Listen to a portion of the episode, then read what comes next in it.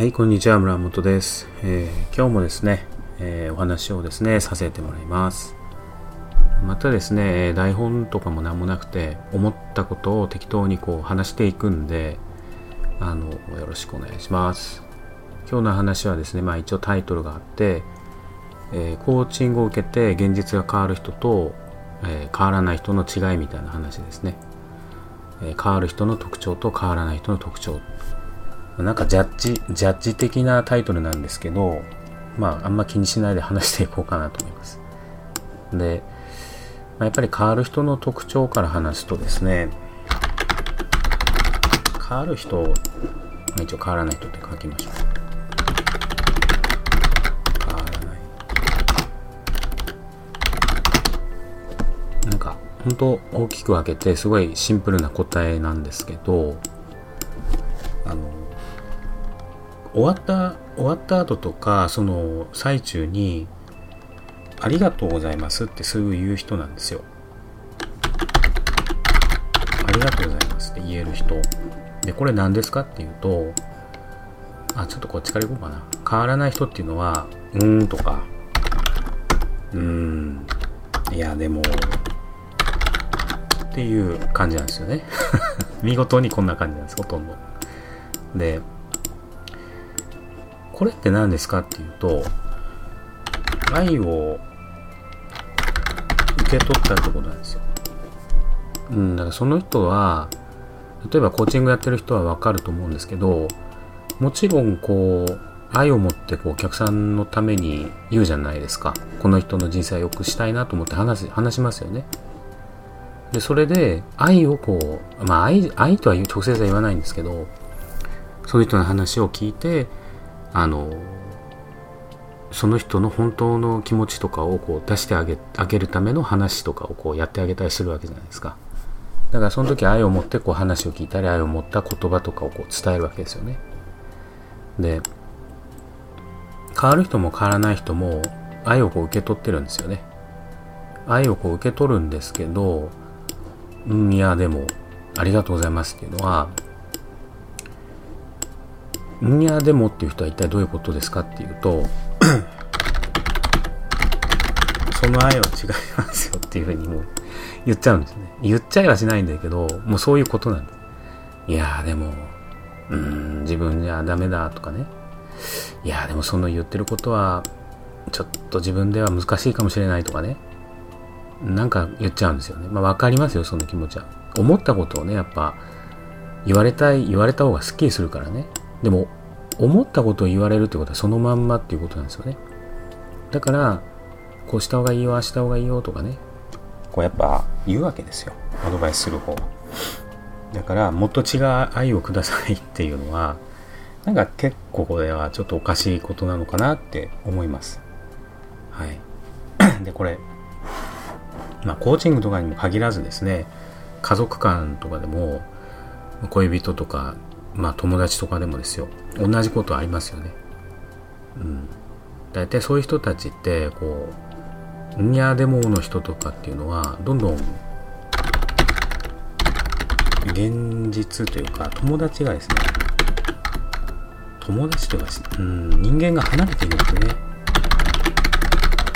どんどん人間が離れていく、まあ、断捨離の断捨離してる人はいいんですけどやっぱ大切な人とかもいなくなっちゃったりするんです。はい。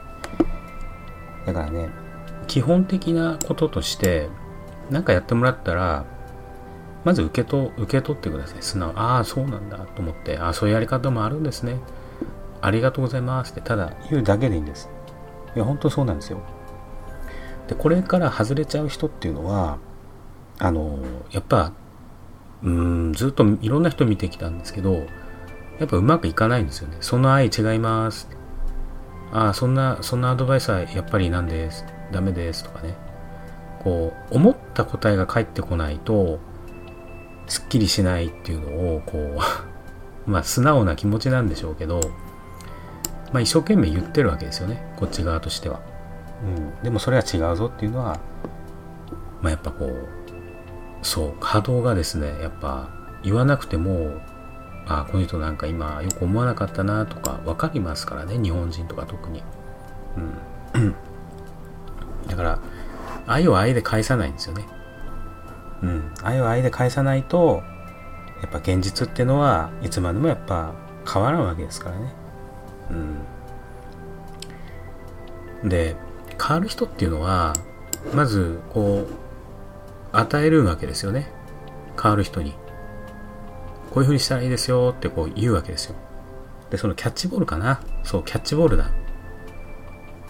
ボールをこう投げるわけですよね。いいボールを投げていいボールそれ以上のいいボールで返すとこの人もどんどん変わっていくわけですよ、うん、例えばねこう変われない人っていうのはこうボールをですねこう適当に投げるんですよね。